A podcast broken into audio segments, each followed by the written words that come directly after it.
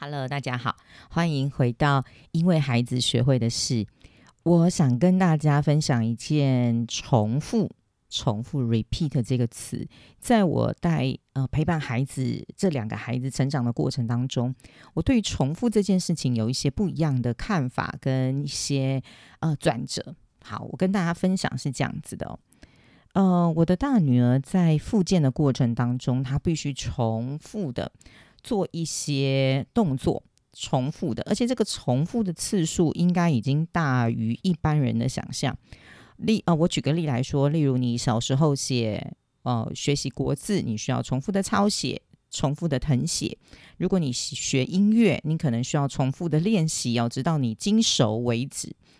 但是对于声音障碍的孩子，他在做附件的重复这件事情哦。呃，他的目标跟结果跟预期比较不是所谓的精熟或者是更完美。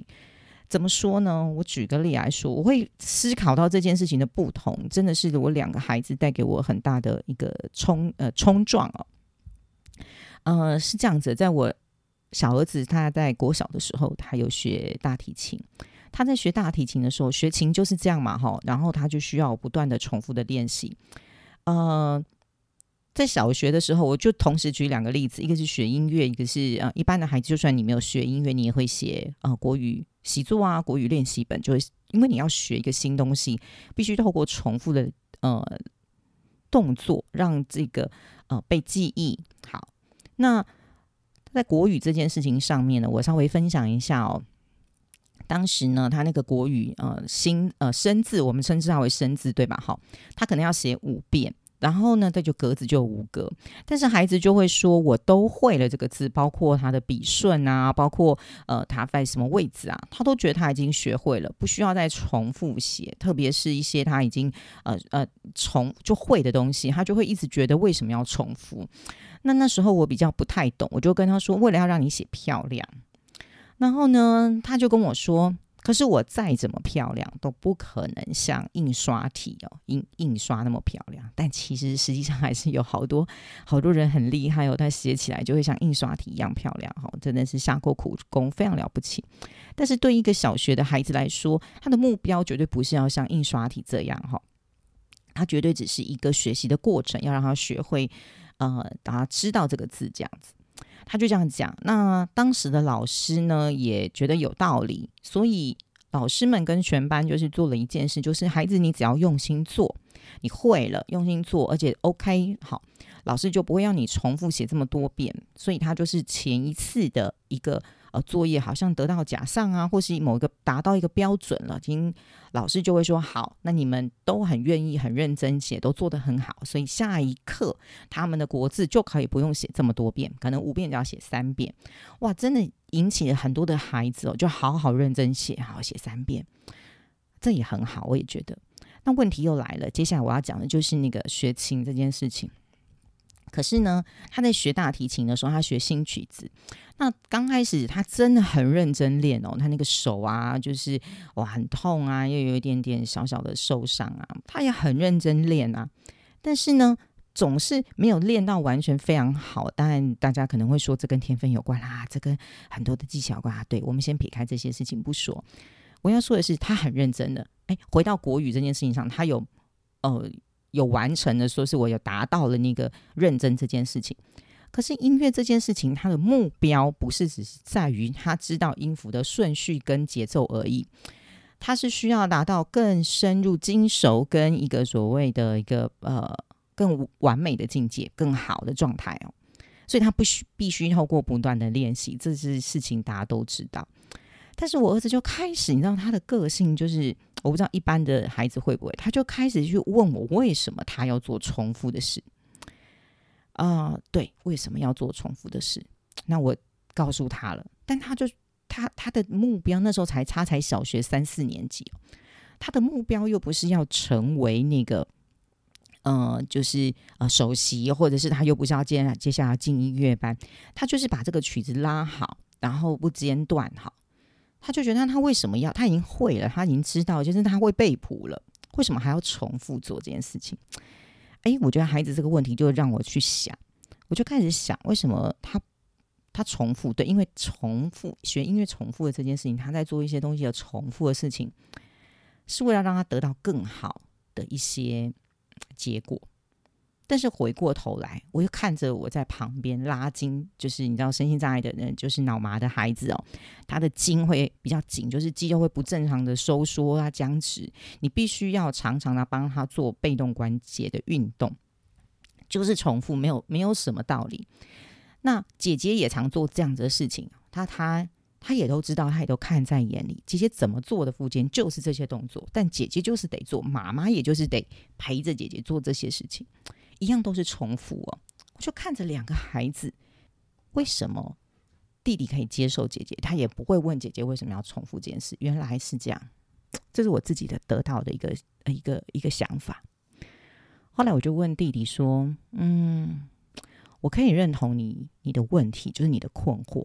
我知道他不是为了要给我找茬。”我就问他说：“那你觉得姐姐为什么要一直做重复的事？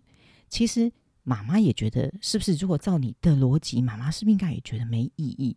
反正呢，就是已经会了，那就拉这样的筋就好了。为什么还要持续做那么多？哈，每天都做，不能这样。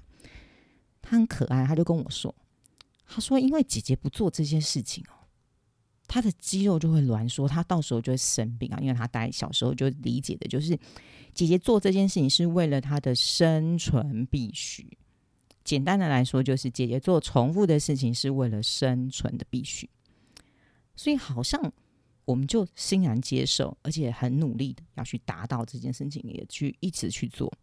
但是弟弟做这件重复的事情，他就会觉得不是生啊，不是生存的必须，呃，他就会变成是另外一个你的目标，或者是你的啊，你你想要达到的那个境界，这样。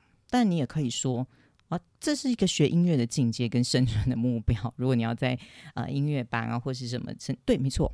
所以要先看自己的目的是什么。姐姐她就是为了要活下去，而弟弟做这件事情，他找不到他活下去的目标。这样我讲的很白了，对不对？所以今天因为弟弟他不是要念音乐班，所以他就有这个困惑。所以后来我就在思考说，哎。当孩子问我们一些像这个重复性的东西，重复这个词，他其实我们应该要回，我们在回复他问题的时候，应该要回到这个问题的本身，为什么他会有这个问题？就像说，姐弟弟为什么要问我说，我为什么要一直重复？原来其实他是需要找到他的目标。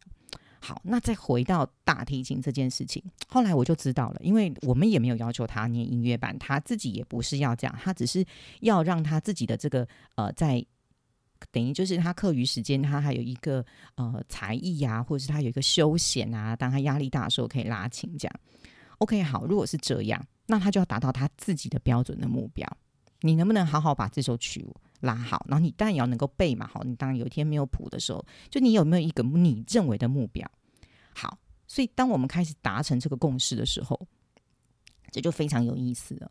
弟弟就知道他他要做几次的重复，他以前的几次的重复是我们规定的，现在变成他自己知道他要拉几次的重复。他的他的每一首曲子基本上有一些他是会拉比较多次的。好，除了他喜欢，还有他很想突破的。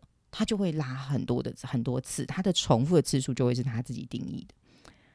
我就觉得这个这件事情让我想到以下几点：第一点是，当孩子跟我们讨论问题的时候，我们必须要回到孩子问问题的本身，他一定是在寻找为什么。好，那个核心啊，就像有时候我们会问为什么我们活着，其实回到问题的本身，不是重复几次的这件事情，也不是孩子不愿意做这件事情。